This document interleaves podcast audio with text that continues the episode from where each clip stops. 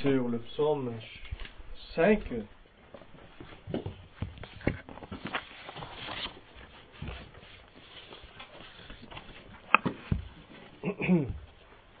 Comme je vous ai dit, c'est un psaume qui parle beaucoup de la prière. Et c'est par ce bout que je vais l'attraper aujourd'hui. Maintenant, la question, parce que nous, euh, je vous répète et je ne cesserai jamais de le faire tant que je vous prêche, euh, nous n'étudions pas un texte, nous vivons. Nous parlons de la vie avec Christ. Nous devons vivre devant Dieu et pour Dieu avec Dieu. Nous devons déjà vivre la vie que les anges vivent, un peu différemment parce que nous sommes pécheurs, mais nous sommes déjà entrés dans ce monde et cette vie-là, et nous devons savoir les méthodes pour le, pour le vivre en relation avec Dieu, qui est un Dieu vivant, qui est avec nous, et nous marchons avec lui dans la vie. Alors c'est ça que nous étudions quand nous parlons de la prière. Maintenant, est-ce que tu pries? Je pose la question, ne me répondez pas à haute voix, est-ce que tu pries? Et tout le monde se lamente quand le pasteur pose cette question. Parce que vous qui êtes chrétiens, vous dites en vous-même, oui, je prie, mais pas assez. Tout le monde se dit ça devant moi. Et moi, je le dis, peut-être plus fort que vous. Oui, je prie Oh, j'ai besoin de prier plus. Alors, ce matin, on parle de quelque chose qui vous touche dans votre vécu. Maintenant, peut-être vous n'êtes pas converti. Alors, savez-vous que, en lisant beaucoup de témoignages de conversion et en suivant pas mal de, conversions en tant que pasteur au fil des années, j'ai remarqué un truc intéressant. Souvent, le point tournant pour un non-chrétien qui est un peu en chemin vers le Seigneur, le point tournant, c'est quand la personne commence à prier. N'est-ce pas, Jean-Pierre? Je me souviens, ça vient de me venir à l'esprit, je ne pensais pas à ça. Mais Jean-Pierre, pendant un long moment, était travaillé par l'évangile. Et je me souviens qu'il m'a dit, je ne sais pas si tu te souviens, euh, il y a eu un moment où il a commencé à prier. N'est-ce pas? Et il a commencé à prier au sujet de, de sa vie, de ses besoins et du salut. Et je pense qu'il vous dirait, vous pouvez lui demander après, que c'était vraiment un point tournant. Alors, ce psaume est aussi pour vous, donc, si vous n'êtes pas encore en Christ. Alors, nous allons maintenant regarder la réalité de la prière, les conditions de la prière, le caractère de la prière, la détermination de la prière et le but de la prière, mais nous allons les regarder rapidement. Ok? Bien, nous commençons avec euh, le cas, la réalité de la prière. Regardez les versets 2 et 3. David en parlant de la prière et sa manière de prier, il dit à Dieu, prête l'oreille à mes paroles, ô Éternel, écoute mes gémissements, mes paroles, mes gémissements, c'est ça la prière. Sois attentif à mes cris, mon roi et mon Dieu, c'est à toi que j'adresse ma prière. Éternel, le matin, tu entends ma voix, le matin, je me tourne vers toi et je regarde.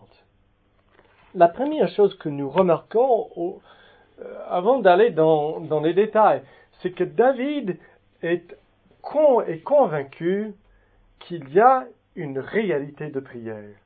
Il y a une réalité, tu entends mes cris. Le matin, je tourne vers toi et je guette. Je crie vers toi entends. Il y a quelque chose de réel qui se passe entre toi et Dieu quand dans ton âme, spirituellement, pas géographiquement, mais dans ton âme par la foi, tu te tournes vers Dieu et tu lui parles. Il y a quelque chose qui arrive chez toi et chez Dieu. Quand tu appelles euh, donc euh, quelqu'un au téléphone et tu tombes sur la boîte vocale, il y a quelque chose qui arrive chez toi, mais il n'y a pas quelque chose qui arrive chez l'autre personne parce qu'elle n'est pas là. Personne ne t'écoute. Mais la prière n'est pas comme ça. David est en train de dire à Dieu, ce qui est le plus important, c'est qu'il y a quelque chose qui arrive chez toi. Prête l'oreille, écoute, sois attentif, c'est à toi, tu entends. Pour David, la réalité frappante, c'est que lorsque je prie, Dieu écoute. Et vous devez commencer par là aussi. Dans le psaume 116, euh, cette réalité est dite de manière un peu formelle euh, par le psalmiste. Et nous lisons dans ce passage au verset 1 et 2, J'aime l'Éternel car il entend ma voix, mes supplications, car il a penché son oreille vers moi. Et je l'invoquerai toute ma vie.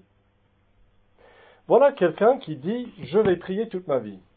Mais cette résolution vient d'une confiance, d'une conviction que Dieu de, son, de sa part a penché son oreille envers moi. Et vous savez ce que ça veut dire. Lorsque vous êtes dans une salle et peut-être il y a beaucoup de monde qui parle, mais il y a une conversation vraiment intéressante à côté que vous voulez vraiment capter. Vous avez entendu que c'est au sujet de... Et là, vous voulez entendre. Qu'est-ce que vous faites? Vous penchez l'oreille.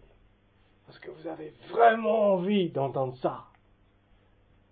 Et la Bible dit que c'est l'attitude de Dieu, la posture de Dieu envers toi quand tu parles. Il a penché son oreille. C'est tellement glorieux que c'est à peine croyable pour nous, n'est-ce pas, que le Dieu de l'univers, dans toute la cacophonie qui se passe dans le monde, quand le croyant parle, il dit Ah, là, je veux entendre. Mais c'est exactement ce que la Bible dit. Et là, lorsque nous saisissons ça, lorsque nous nous croyons, au début de notre prière, nous nous rappelons cela, ça nous donne envie de prier. Nous passons euh, au deuxième point, les conditions de la prière. Les conditions de la prière.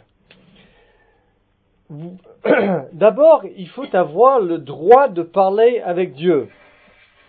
Nous lisons dans les versets 5 euh, à 8 ceci. Je vais quand même prendre la dernière phrase du verset 4. Le matin, je me tourne vers toi et je regarde. Car tu n'es point un Dieu qui prenne plaisir au mal, le méchant n'a pas sa demeure auprès de toi, donc il n'y a pas de contact de communion entre le méchant et toi. Les insensés ne subsistent pas devant tes yeux, tu hais tous ceux qui commettent l'iniquité, tu fais périr les menteurs, l'Éternel aborde les hommes de sang et de foi. Mais moi, je suis dans une autre position qui me permet de venir à toi dans la prière, mais moi, par ta grande miséricorde, je vais à ta maison, sous-entendu, je suis reçu, je suis accueilli, je me prosterne dans ton saint temple avec crainte. Alors David, dans cette phrase, il nous dévoile euh, la base sur laquelle lui, il peut faire ce que les méchants, ce que d'autres personnes ne peuvent pas faire. Il dit dans ce verset 8, Mais moi, par ta grande miséricorde, je vais à ta maison. Il y a un moyen, mais il faut emprunter bien le moyen.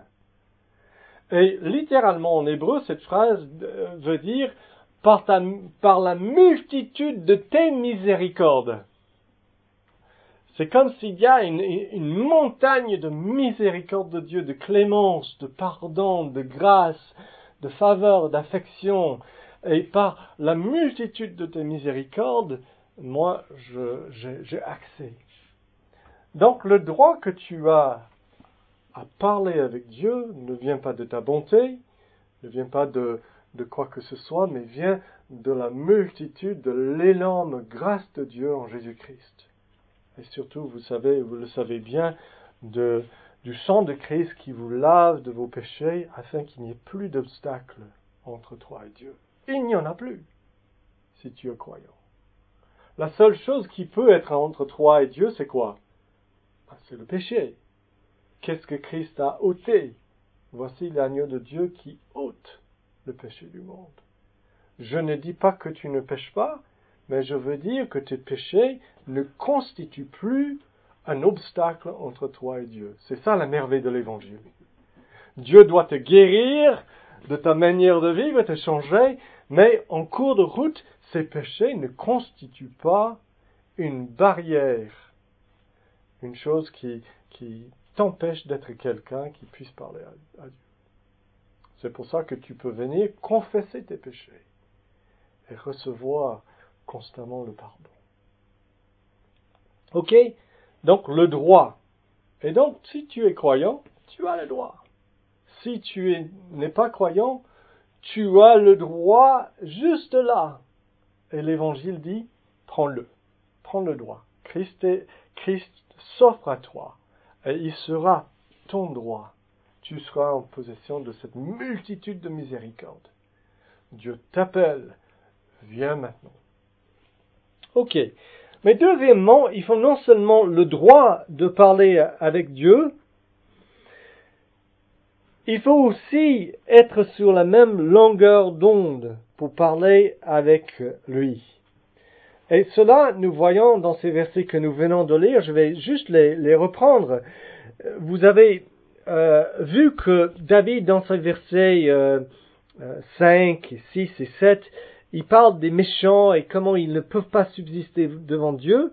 Et ensuite, il dit dans le verset 8, Mais moi, par ta grande miséricorde, je vais à ta maison, je me prosterne, c'est important, je me prosterne devant ton saint temple avec crainte. Pourquoi est-ce qu'il décrit la prière avec ces deux choses? Et vous devez remarquer qu'il y a deux choses dans le verset 8.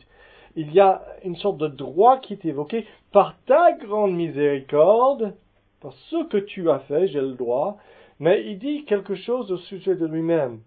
Il dit, je me prosterne, et ça c'est quoi quand on se prosterne? C'est qu'on se soumet. C'est qu'on on dit à Dieu, ta loi est ma loi. Je suis sur la même longueur d'onde que toi. Ta volonté, c'est la règle de ma vie. Je me prosterne devant toi avec La crainte de l'éternel, c'est une manière de dire je suis sur la même longueur d'onde que Dieu. D'accord?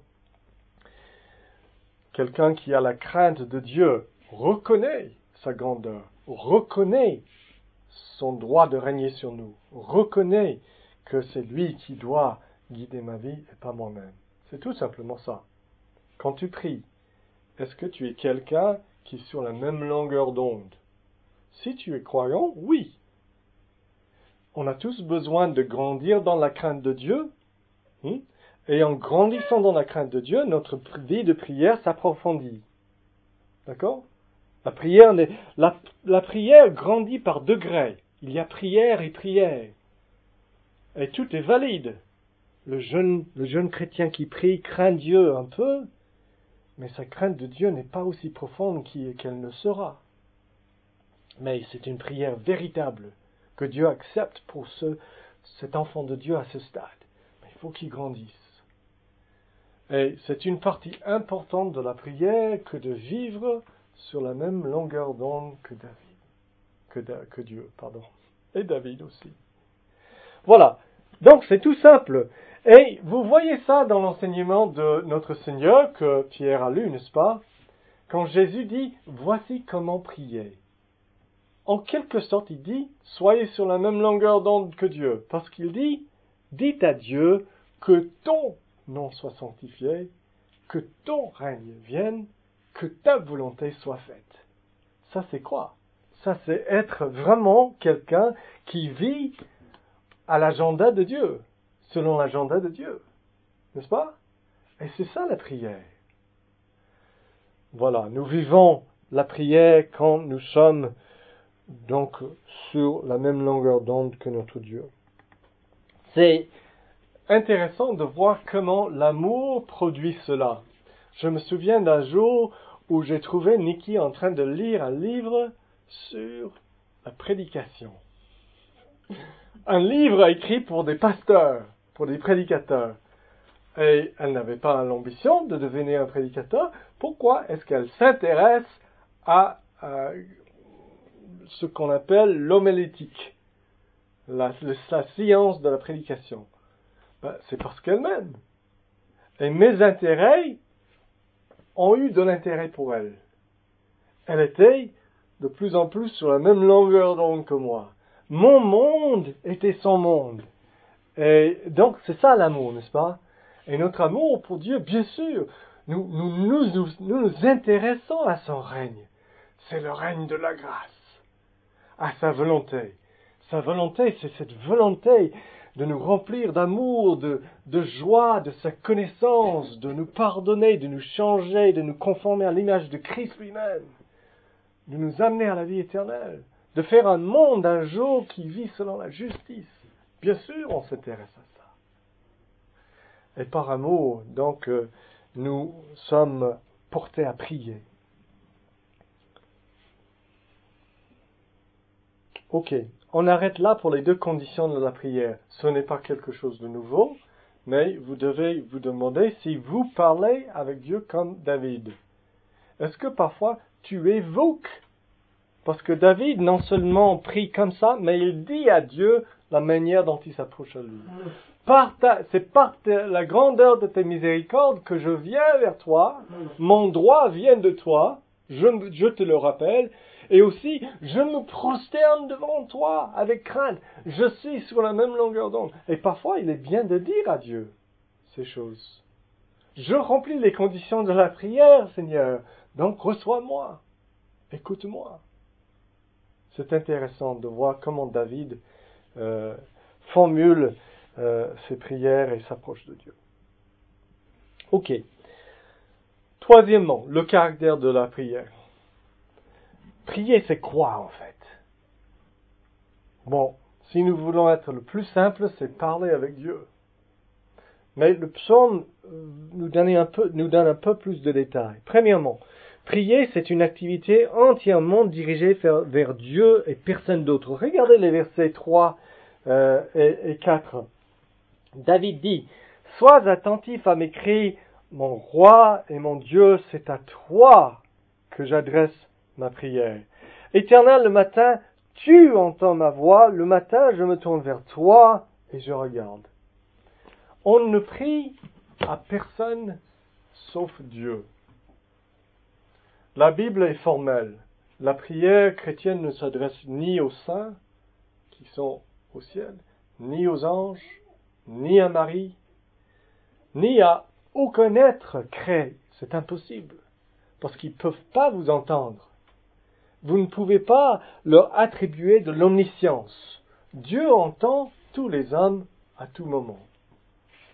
Dieu seul peut vous entendre, savoir vos pensées, vos prières, même pas formulées à haute voix. D'accord? Et Dieu seul a le droit et la puissance d'exaucer vos prières. Personne ne peut rien faire pour vous, sauf l'éternel Dieu qui, tient les rênes du monde. Donc, nous prions à Dieu seul. Et ce n'est pas difficile à, comprendre, mais on peut creuser ça juste un peu plus. Quand tu pries, il y a trois possibilités. Il y a des gens qui prient aux autres, même en parlant à Dieu. Vous êtes dans une rencontre et on prie ensemble et ces personnes prient à Dieu, s'adressent, parlent au Seigneur, mais en réalité, il est en train de penser à ceux qui lui écoutent. Et son but, c'est de formuler une prière qui leur plaise ou qui les impressionne. Donc il n'est pas en train de parler vraiment à Dieu mais il est en train de parler à ceux qui l'entourent. Ou bien, parfois, il y a une personne qui prie à Dieu, peut-être tout seul, mais en réalité, cette personne prie à lui-même. Parce que cette personne n'a pas la vraie conviction que Dieu l'entende, ou même le fait que Dieu l'entende, c'est pas ça son vrai but. Son but, c'est de se rassurer qu'il est quelqu'un de pieux. Et il fait une prière. Je fais mes prières. Il est en train de prier un peu à lui-même. Et c'est pour ça que Jésus dit au sujet du pharisien, dans la parole du pharisien et du publicain, le pharisien debout priait en lui-même. Priait en lui-même, comme si sa prière n'allait pas plus loin que lui. Est-ce que tu pries juste pour te rassurer que tu as fait ton devoir? Eh bien, il y a d'autres gens qui prient véritablement à Dieu. Et c'est bien sûr la, vraie prière. Un homme a dit, euh, en décrivant sa vie après sa conversion, ceci. Avant ma conversion, quand je priais en public, je priais aux autres présents. Quand je priais tout seul, je priais à moi-même. Mais maintenant, je prie à Dieu. Deuxième aspect de la prière, son caractère, c'est non seulement nous prions à Dieu seul, mais prier, c'est se tourner consciemment vers Dieu dans l'assurance qui t'entend. Je reprends juste un peu quelque chose que je dis, mais je veux que vous remarquiez vraiment le verset 4 qui est très important pour vous et pour moi. Il dit dans ce verset 4, Éternel, le matin, tu entends ma voix, le matin, je me tourne vers toi et je regarde. Ou bien dans la colombe, euh, je me présente à toi et je guette. C'est peut-être un peu mieux le je guette, c'est le sens. Donc euh, ici, le verbe tourner vers, c'est le même mot qui est employé pour décrire les sacrificateurs dans l'Ancien Testament qui prenaient le bois et euh, l'animal et qui le plaçaient devant Dieu sur l'autel. C'est ce verbe. Je, place quelque chose devant l'Éternel. Mais cette fois, il n'y a pas d'objet euh, lié à ce verbe. Il ne dit pas je place le bois ou je place l'animal. Il dit je place. Ou bien je me place. Ou je me présente. C'est pour ça que notre traducteur a, dit je me tourne vers toi. C'est ça, c'est pas mal comme traduction. Mais regardez ce que ça veut dire. Quand tu pries, est-ce que tu te tournes vers Dieu? Ce n'est pas une action physique, parce que dans quelle direction est-ce que tu vas tourner? C'est quoi? Quand je me tourne vers toi euh, euh, euh, pardon, je me tourne vers Dieu spirituellement dans mon attention, dans, dans, dans ma pensée, dans mon, ma volonté, je me tourne vers lui en sachant qu'il m'écoute pour m'adresser à lui. C'est ça la prière. Et c'est un acte très conscient, très délibéré. Dans d'autres versets de la Bible, euh, on nous aide un, tout petit peu à, comprendre ce que c'est. Par exemple, dans le psaume 143, il est dit d'une autre manière,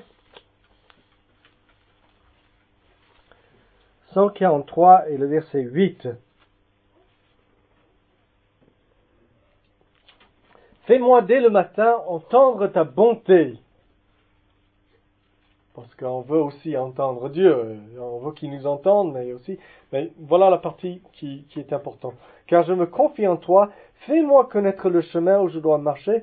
Car j'élève à toi mon âme. C'est ça la prière. J'élève à toi mon âme. Ou bien dans le Nouveau Testament, Jacques dit, approchez-vous de Dieu et Dieu s'approchera de vous. Pas géographiquement, parce que Dieu est ici. Mais relationnellement, oui, on peut être loin ou proche de Dieu. Hier, j'ai eu une très mauvaise journée. Vraiment spirituellement, c'était nul. Ma femme m'a dû me dire plusieurs fois, euh, où es-tu? Tu n'es pas avec nous. J'étais dans ma pensée, j'étais loin, j'étais, euh, euh, je n'étais pas en train de vivre dans la confiance au Seigneur. J'étais agité au sujet de mon serment que j'ai complètement changé d'ailleurs. J'ai changé même de passage. heureusement, j'ai recommencé parce que ce que je faisais était dans la chair, était charnel, était, je ne priais même pas au sujet de cela. Pendant toute la matinée, j'étais, j'étais dans un mauvais état. Et pourquoi est-ce que je vous dis ça? Ah oui. donc, euh, donc, géographiquement, j'étais avec Michel et Nikki au repas de midi. J'étais là. Elle parlait et même parfois je leur répondais. Mais j'ai remarqué un truc avec mon fils. Il pouvait parfois nous entendre et même répondre sans savoir exactement ce que nous avons dit. Est-ce que ça s'est bien passé à l'école? Oui, bien à l'école. Mais il n'a pas vraiment entendu, c'était un peu automatique. Il était décroché, débranché de nous. Et il y avait un automatisme qui se faisait. Mais il ne prêtait pas l'attention, il n'était pas vraiment là. Et vous avez tous vécu l'expérience où quelqu'un vous, vous écoute, mais vous savez que les yeux sont un peu vacants. Ils sont un peu ailleurs. Mais, euh, donc ici, la Bible dit que c'est justement le contraire de cela, la prière. C'est lorsque je me tourne relationnellement vers Dieu et je ne pense pas à autre chose. Le propre de la prière, c'est que je ne suis pas ailleurs, je suis avec Dieu maintenant. Parce que je me tourne vers, j'ai besoin de lui parler, je sais qu'il m'entend et rien d'autre ne compte pour le moment. Et là, lorsque la Bible dit que lorsque je me tourne et lorsque tu te tournes vers Dieu de cette manière, dans la foi par Christ, Dieu n'est pas vacant, Dieu est là aussi. Et c'est ça la prière. Vous avez peut-être annoncé des prières ou dit des prières parfois quand vous n'étiez pas dedans. Vous n'étiez pas engagé dans ce que vous disiez. Mais ce n'est pas prier. Prier, c'est que je lève mon âme je me tourne vers Dieu et je guette. Ok, on va aller plus loin. Prier, troisièmement, c'est le, numéro C, c'est exprimer librement et honnêtement à Dieu tout ce qui est dans ton cœur. Regardez euh, ce psaume et demandez-vous si vous priez comme ça. David est dans des, des, des angoisses, des, des persécutions. Bon, pour vous, c'est autre chose parfois, mais regardez sa manière de parler avec Dieu. Les versets 2 à 5, donc il, euh, il, il, explique sa prière, et au verset 5, il dit euh, la raison pour laquelle il pense que Dieu va l'entendre. Je, donc, à la fin du verset 4, le matin, je me tourne vers toi et je regarde, car tu n'es point un Dieu qui prenne plaisir au mal. Imaginez-vous, c'est vous qui dites ça. Le méchant n'a pas sa demeure auprès de toi, Dieu. Les insensés subsistent pas devant tes yeux. Tu es. Tu as parlé avec Dieu? Tu as parlé avec Dieu au sujet de sa haine? Tu es tous ceux qui commettent l'iniquité. Tu fais périr les menteurs. L'Éternel abhorre les hommes de sang et de foi. Mais moi, par ta grande miséricorde, je vais à ta maison, je me prosterne dans ton saint temple avec crainte. Et maintenant, regardez bien le verset euh, donc 10. Euh, il parle des méchants qui, le persécutent et qui n'aiment pas Dieu, car il n'y a point de sincérité dans leur bouche. Il parle avec Dieu. Est-ce que vous avez prié au sujet de quelqu'un, de méchant, et tu, Seigneur, cet homme n'est pas sincère. Il n'est pas authentique. C'est un menteur, Seigneur. Il est en train de parler comme ça à Dieu. Regarde ce qu'il dit. Le cœur est rempli de malice. Le gousier est un sépulcre ouvert. Seigneur, sa gorge, c'est un tombeau. Il est comme ça. Et ils ont sur la langue des paroles flatteuses. Frappe-les comme des coupables au, Dieu. Alors il parle en tant que représentant de Dieu, le roi, qui doit défendre le peuple de Dieu. C'est pas une, une vengeance euh, personnelle, là. Mais ce que je voulais vous faire voir, c'est que dans les psaumes, les hommes et les femmes prient de manière très honnête. On n'est pas comme le garçon qui, avant son match de foot, comme il était chrétien, il jouait avec une équipe de foot chrétienne. Il a dit, Seigneur, fais en sorte que personne n'est blessé et que tu sois glorifié dans ce match. Et c'était très pieux. Et puis, un autre à côté de lui, qui était un jeune chrétien qui ne savait pas faire semblant, il a dit, et Seigneur, fais en sorte qu'on gagne vraiment par en moins trois points. et je crois que c'est une prière euh, à la limite euh, meilleure, parce qu'au moins elle est réelle. Elle est réelle. Parce que, je vous donne cet exemple. Est-ce que vous avez jamais eu une relation avec quelqu'un où vous avez l'impression que cette personne ne vous dit que ce qu'il pense que vous voulez entendre?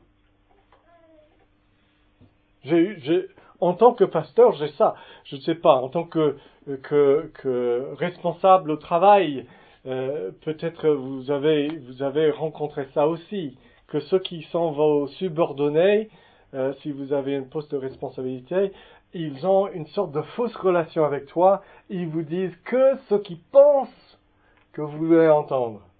Alors ça, c'est quelle sorte de relation? Si vous devez qualifier ça, moi j'appelle ça hypocrite. C'est hypocrite. Et lorsque nous prions uniquement à Dieu en lui faisant entendre des choses pieuses que nous pensons qu'il veut entendre, peut-être Dieu nous voit comme des hypocrites aussi. Nous avons besoin d'être complètement réels avec Dieu. Non pas pour pécher devant Dieu, mais pour exprimer nos sentiments et nos vœux véritables.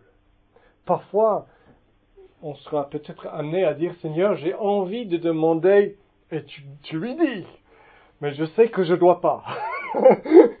Donc pardonne-moi pour ça, mais voilà comment je me sens, tellement en colère dans cette situation.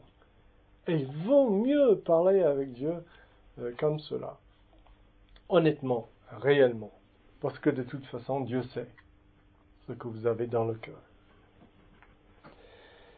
Je vais pas, on, va tirer vers la fin maintenant, donc je vais pas vous expliquer pourquoi il prie les deux choses qu'il prie, mais simplement il demande que Dieu le guide lui à travers ses épreuves et que Dieu juge les méchants afin de sauver le peuple de Dieu.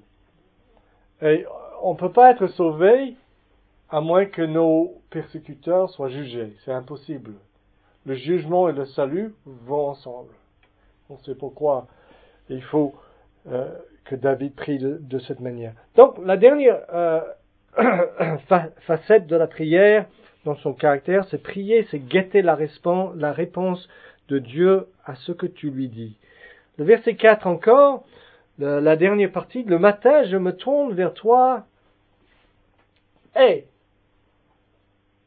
c'est pas je me tourne vers toi et je demande. Et je guette. Et je guette.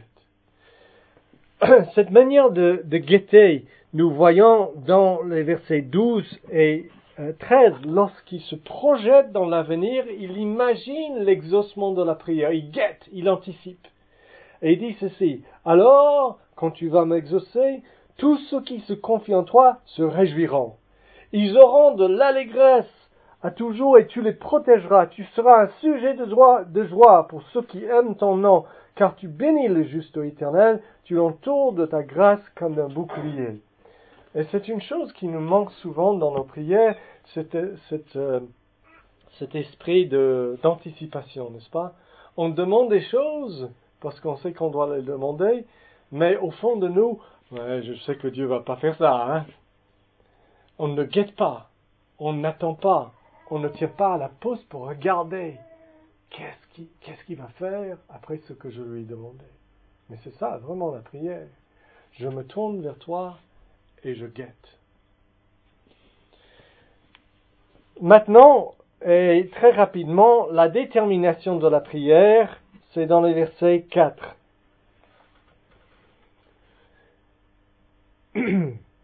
Il dit, L'Éternel, le matin tu entends ma voix, ou peut-être au futur, que c'est possible en hébreu, tu, le, le matin, tu entendras ma voix, le matin, je me tourne ou je me tournerai vers toi et je regarde ou je, je, je regarderai. De toute façon, nous savons que dans ce verset, David n'est pas en train de parler d'un instant, mais d'une habitude. Lorsque quelqu'un dit le matin je fais ma toilette, il, est en train de parler de son habitude. Et David dit le matin je me tourne vers toi et je guette. Il parle de sa détermination, de sa résolution d'être un homme de prière. Et il dit même quand il va avoir son culte personnel. Il dit le matin, je me tourne vers toi et je guette. Et c'est mon habitude de vie. La prière ne vient jamais automatiquement. C'est impossible. La prière vient d'une détermination, où on dit à Dieu, le matin, je me tournerai vers toi et je guetterai. Pour David, il est essentiel qu'il ait une habitude de prière quotidienne. Et je ne veux pas dire un moment euh, pendant la journée où tu, pries en faisant, oui, il faut faire cela aussi, mais un moment à part. David parle d'un moment où il se tourne vers l'Éternel. C'est essentiel. Les hommes de la Bible, parfois, on lit au sujet de Daniel qu'il faisait ça trois fois par jour. Le matin, à midi et soir.